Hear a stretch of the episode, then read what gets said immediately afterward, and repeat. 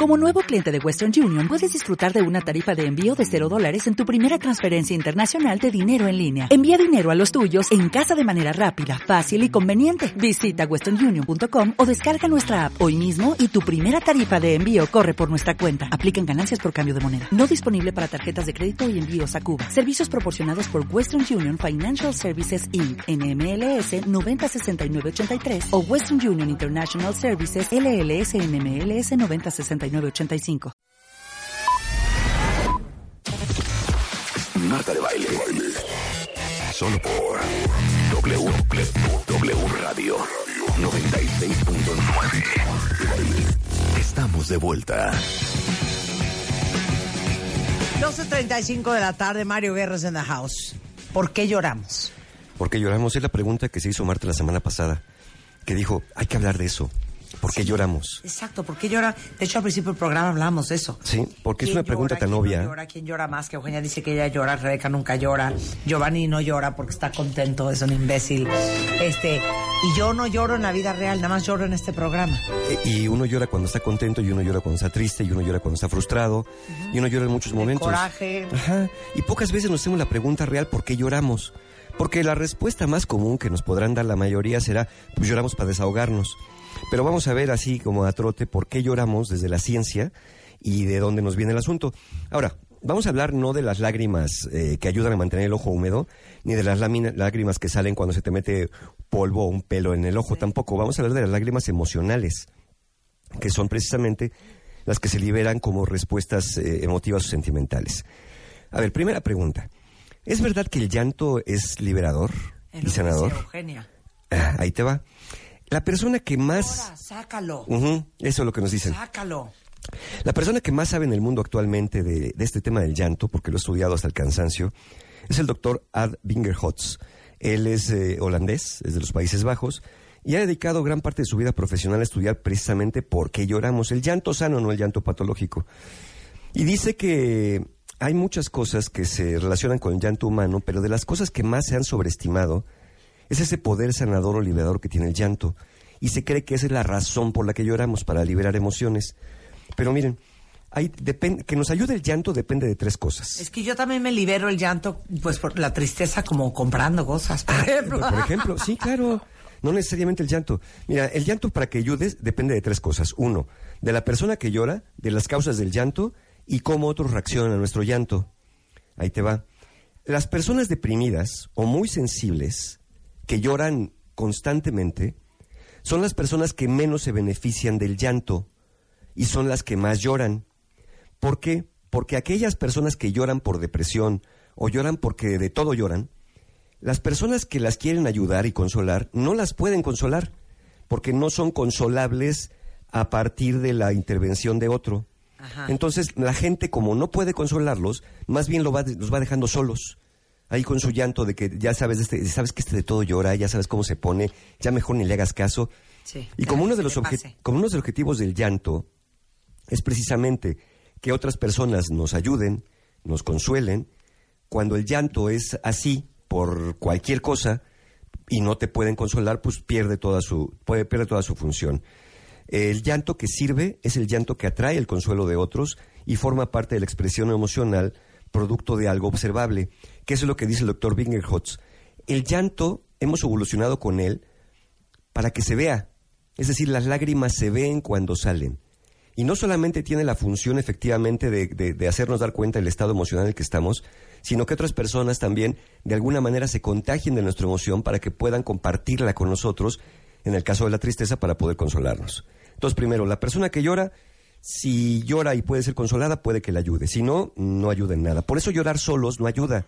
Aquellos que dicen, a mí no me gusta que me vean llorar y lloro solito en mi cuarto, esa es de las peores cosas que pueden hacer. Porque si la función del llanto es que te consuelen, y si tú lloras solo porque te da pena que te vean llorar porque eso te enseñaron, le estás quitando la función útil que tiene el llanto, que es que los demás compartan tu estado emocional. Entonces no hagan eso, no lloren en soledad.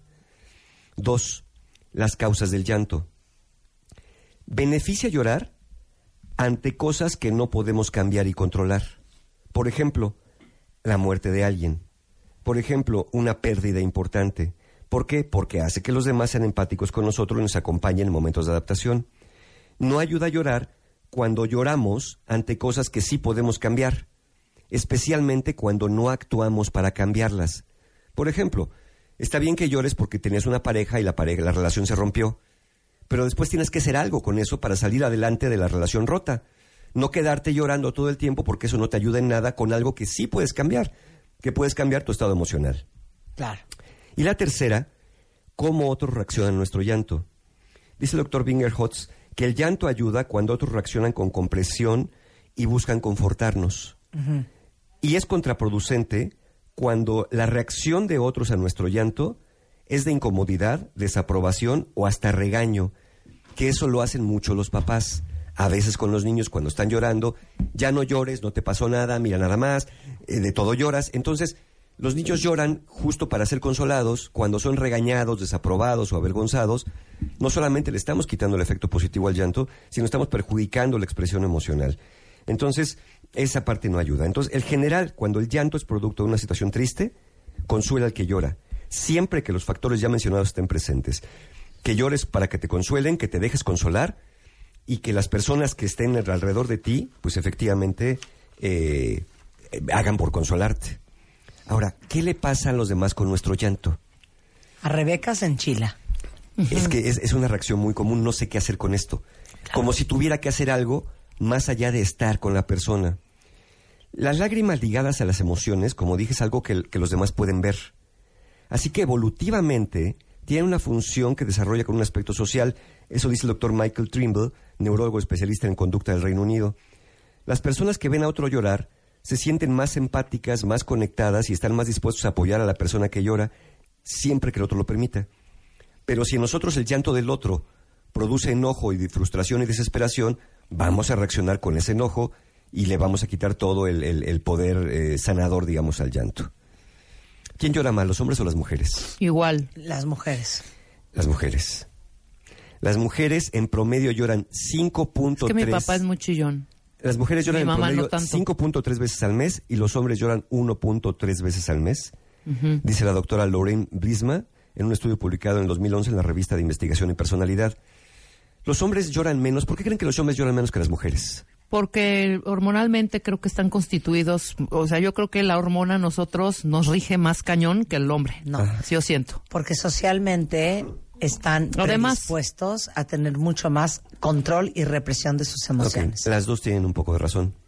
Eh, los hombres lloran menos, no solamente por un tema de prohibición social, que es cierto, sino porque a mayor testosterona, más inhibición del llanto. Ok, claro. No es que ustedes las hormonas las hagan llorar más. A nosotros las hormonas nos hacen llorar menos. Menos, ok. La testosterona Ok. inhibe el llanto. De hecho, hay un estudio muy interesante que dice que las lágrimas femeninas disminuyen la excitación sexual en los hombres. Ver llorar a una mujer anula el efecto de la testosterona de alguna manera. Y- ¿Cómo? Sí. Neta. Las lágrimas femeninas. Y fíjate, en el experimento les dieron a oler lágrimas de tristeza de una mujer a los hombres y medían sus niveles de excitación al ver imágenes eh, eróticas Ajá, y- y se excitaban mucho menos Claro. después de oler las lágrimas femeninas. Después les, daban a oler agua con sal y no tenía ese efecto. Algo tienen las lágrimas femeninas que disminuye el deseo sexual en, en- en los hombres. Y las lágrimas, tanto masculinas como femeninas, tienden a disminuir la agresión en el sexo masculino. Es decir, ver llorar, ver llorar a alguien, a los hombres nos disminuye la agresividad. ¿Por qué? Por el mismo efecto de la testosterona ante Sí, las lágrimas claro, ajenas, ¿no? claro. Entonces, las mujeres, en cambio, son más empáticas ante el llanto. Es decir, tienden a consolar más cuando alguien está llorando que los hombres por una cuestión evolutiva. No, no es que los hombres no consolemos, ni es que las mujeres solamente lloren, es que tendemos más a hacerlo. Y fíjate qué curioso, a los hombres, socialmente, si lloramos, se nos, se nos ve como hombres sensibles. Dice, mira, este cuate lloró, se conmovió. Pero si lloramos de forma desconsolada, es decir, si lloramos haciendo ruido al llorar, así como, "Eh, eh", en ese momento nos vemos como débiles, Sí, claro. porque se presupone que nosotros tenemos que ayudar.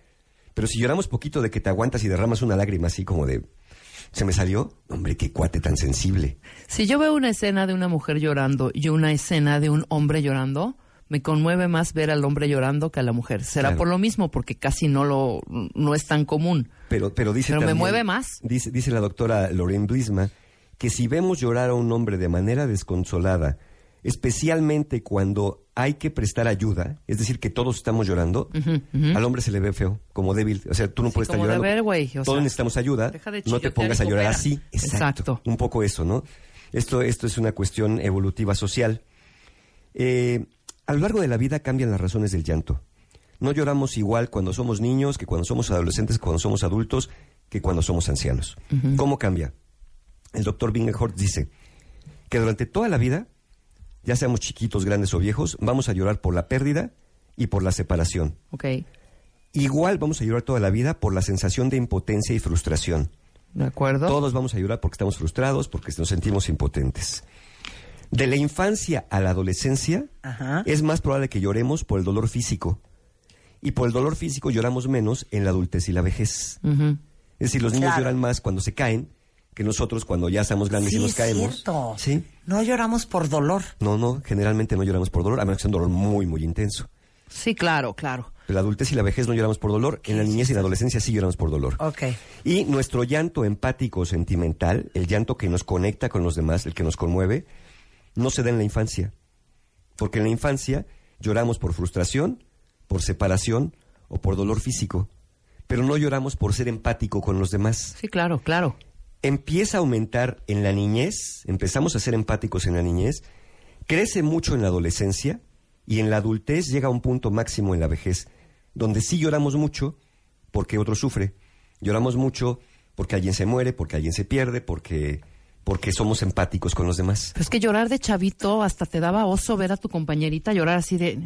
Bueno, no sé, igual yo soy un monstruo. Hazle Pero yo tu veía llan- mis... Hazle, hazle tu llanto favorito. Mi llanto a favorito Mario. es el llanto del berrinche que mamá, ¿me compras este pingüino? no. Ándale, cómpramelo, no. ya cómpramelo, por favor. Ah, ah, que no es con lágrimas, ya es de... No, no, no, es un llanto un poco chantajista, porque ese Sí. llanto es, eh, eh, manda un mensaje. Mira cómo estoy, porque Sí. tú no me das lo que quiero. Claro. Entonces tú eres el culpable del sufrimiento que yo estoy teniendo. Para que no sufra, dame lo que necesito. Claro.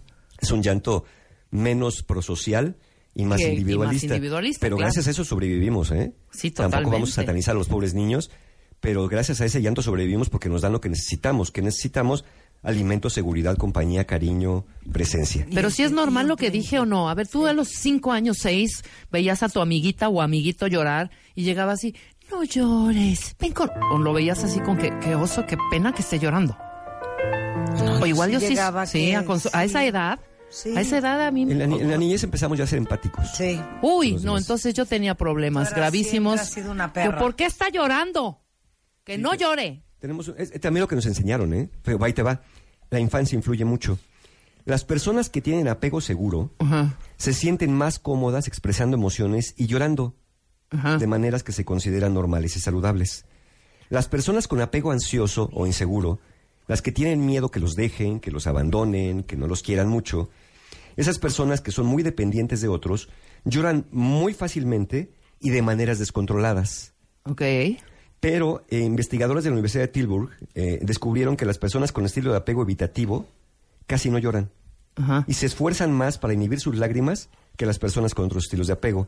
Es decir, las personas que dicen, ok, no va a llorar para que no me vean débil. Claro. No va a llorar para que no me vean vulnerable. Horror. Me acuerdo, puedo decir algo horrible Sí, que no, me venga, pasó venga. de chiquita, me vale. Espérame dos segundos. Me acuerdo cuando íbamos a dejar a mi abuelita de chiquitas al campo de avia- aviación. Ajá. Yo, cada vez que la llevábamos, era un nudo en la garganta, Mario, así de... Pero no quería que mis papás me vieran llorar, ni que mi abuela. Entonces me aguantaba cañón todo el transcurso del aeropuerto y de regreso y provocaba yo alguna caída o algo para que dijeran, ah, está llorando porque se cayó, no porque su abuelita se está yendo a Chiapas, Claro. ¿no? Entonces me aguanté siempre la llorada porque decía, no y si quiero... tú pudieras decir qué es lo que querías evitar, Ay, no sé. que vieran qué, Pues me, me vieran, Vulnerable. pues sí, ¿O que la frágil. extrañabas? Que eras un ser Ándale, o que le extrañaba. Que vieras que le extrañabas. Claro. Había que aparentar que no dolía que se fuera, Sí, claro. porque asumir que duele y de todos modos se va era dejarme más vulnerable a mí con mi dolor. Mejor hago como que no me duele Claro. y hago que me duele que me caí. Sí. Porque eso, es más esa era mi, esa eran mis, y no mis asumir mi vulnerabilidad. Ese es mucho el apego evitativo. Mira, ¿No? o sea, soy de apego evitativo no totalmente. Genero, no genero fácilmente un vínculo. Claro. Ahora explica por qué no solo lloramos cuando estamos tristes, No, claro. lloramos cuando estamos Enojados. enojados Sí. o hasta muy felices. Muy contante, contenta. Lloramos con Yo la oigo muerte un mariachi, entra el mariachi y yo y empiezo te a llorar. emocionas. Yo oigo las mañanitas y lloro. Lloramos con la muerte, pero también lloramos con el nacimiento. Lloramos con las bodas, pero también lloramos con los divorcios. Sí, claro. Lloramos en los principios y en los finales. Lloramos en los momentos de transición. El llanto también se da en grandes logros, con buenas noticias, cuando se intensifica una relación, es decir, que nos vamos a casar o nace un hijo, y ante ciertas conductas prosociales, como cuando alguien pide perdón, como cuando perdonamos a alguien, o como cuando vemos a alguien que necesita ayuda y la recibe. ¿Por qué? Porque el llanto, en este caso, es una señal tanto interna como externa de una condición de seres ultrasociales. Y llorar le hace ver a otros que funcionamos bien, que lloramos ante lo que se debe de llorar, Claro. que somos normalitos, que nos Exacto. conmovemos, que Que we don't have a heart condition. Ajá. tenemos alma Sí, ¿no? exacto. ¿Y corazón? y corazón. Corazón. Te Entonces, hablan, Rebeca. eso nos hace Yo ser tengo y enorme, sentir pero- valiosos ante el grupo. No lloro con cualquier cosa. O sea, no se tiente el corazón, ¿eh? Bueno, entonces, en resumen, ¿para qué sirve el llanto? Exacto, ¿para qué sirve? ¿Para De desahogarnos? acuerdo al doctor Bingerhotz, en parte es un tema evolutivo. Somos una de las especies con una de las infancias y niñez más largas. Piénsenlo bien. Somos, un, un, eh, somos el Sí. animal que tiene una infancia más larga en la naturaleza. Y somos muy vulnerables durante muchos años de nuestra vida. La mayoría de los mamíferos nacen y al ratito ya andan brincoteando. No, ya por aquí, por caminan y ya están peleándose con un león. Exacto. Entonces, eso nos hace muy vulnerables y necesitados de apoyo de otros para sobrevivir. Entonces, el llanto es una forma de atraer la atención y la ayuda que es necesaria. Es una forma de comunicación social no verbal. Y el llanto, como ya dijimos también, crea y fortalece vínculos sociales con otros. Es decir, el, el llanto nos une, el llanto nos vincula como personas valiosas, como personas humanas, como personas sensibles. ¿Qué hay de los que no lloran? Hay diferentes trastornos. Sí lloro, no seas Hay diferentes ingrata. trastornos que impiden a las personas expresar emociones Chancluda. a través del llanto. En general, entre Bruja. el 50 al 60% de las personas que no suelen llorar dicen que eso tiene un impacto negativo en su vida. ¿Por qué? Porque llorar, no llorar, aleja a las personas que los quieren. No, yo lloro Los hace sentir Yo por raros. eso te digo algo, no sabes cómo me he distanciado de Rebeca. Yo lloro con, yo lloro con cualquier cosa. No, sí No, lloro. No, porque she has a heart condition. No, estás Pregúntame loca. cuál.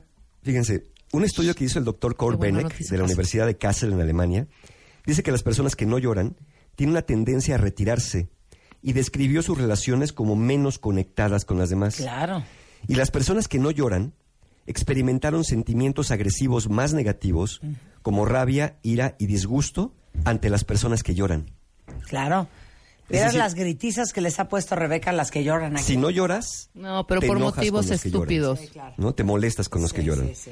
Entonces, en conclusión, y esto, y esto es algo que, que dice el doctor Bingerhotz, estamos todavía en pañales en este estudio del llanto. A pesar de todo lo que sabemos que acabamos de ver, todavía no sabemos muy bien, hay mucho por descubrir acerca de las funciones del llanto humano. Pero la idea central con todo esto, sobre todo para nuestros cuentavientes que nos escuchan, es que se queden con esto. No eviten el llanto cuando sientan la necesidad de llorar, cuando se presenta la emoción. Pero tampoco es sano, especialmente si eres un niño, llorar por todo, llorar a cada momento o llorar sin consuelo, aunque te traten de consolar. Como igualmente no es sano, nunca derramar una lágrima sin importar lo que suceda.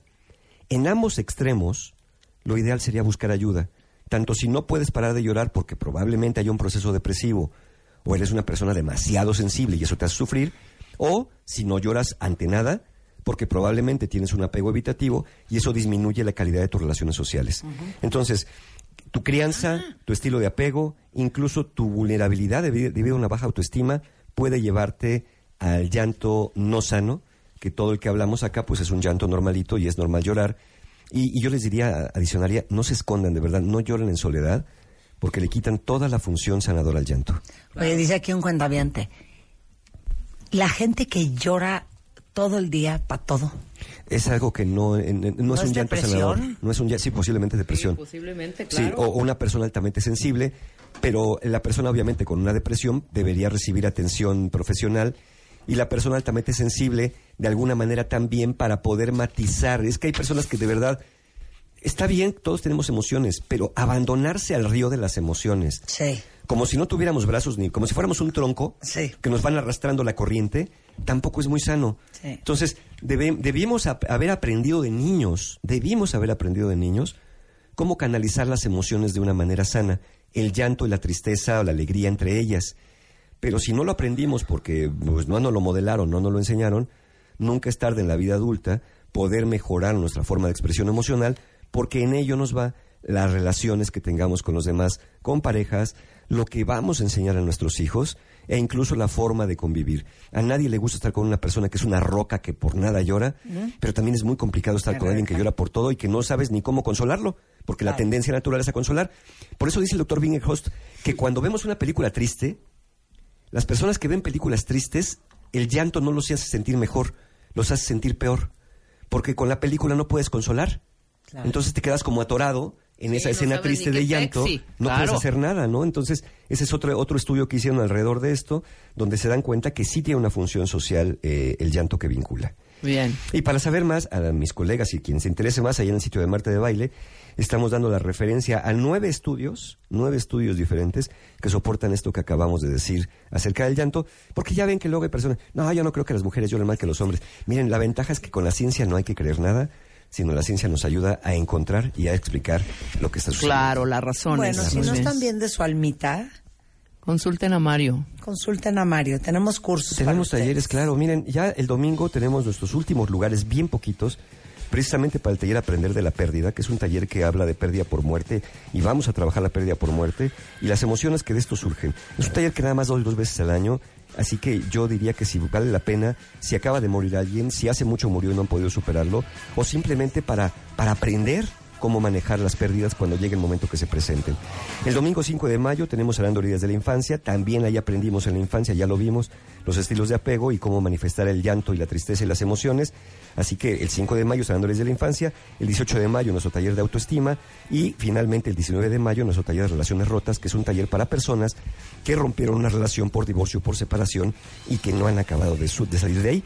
Toda la información y formas de pago en la página de mis amigos encuentrohumano.com. Te queremos, Mario, te queremos. Muchas gracias. Bueno, cuentavientes, para todos los que aman viajar y que en estas vacaciones se quedaron con ganas de ir a visitar, por ejemplo, a alguien de su familia, o quisieron haber ido a ver a un amigo, o a un galán que vive lejos, o a una galana. Les tengo una campaña espectacular que trae Aeroméxico. Se llama Personas que son destinos. Y la idea es que ustedes vuelen hacia esas personas que se mueren por volver a ver. Si ustedes tienen un destino con una persona especial, entren a personas y descubran cómo personalizar su viaje para llegar hasta quien adoran y mueren por volver a ver. ¿Qué tal, no? ¿Qué tal? Qué bonito. que son destinos.com. Ahí está. Esta es una nueva promoción de Iron Buena México. campaña, ¿eh? Con eso, buenísima. Con eso estamos de regreso mañana en punto de las 10 de la mañana. Pásenla bien, cuentavientes. Eh, hay mucho más que aprender y escuchar el resto de la tarde. Hoy en W. Radio.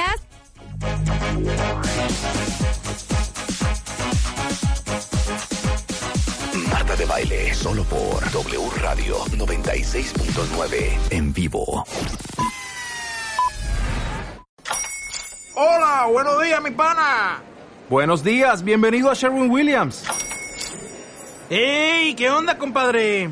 ¿Qué onda? Ya tengo lista la pintura que ordenaste en el ProPlus app. Con más de 6.000 representantes en nuestras tiendas listos para atenderte en tu idioma y beneficios para contratistas que encontrarás en aliadopro.com. En Sherwin Williams somos el aliado del PRO.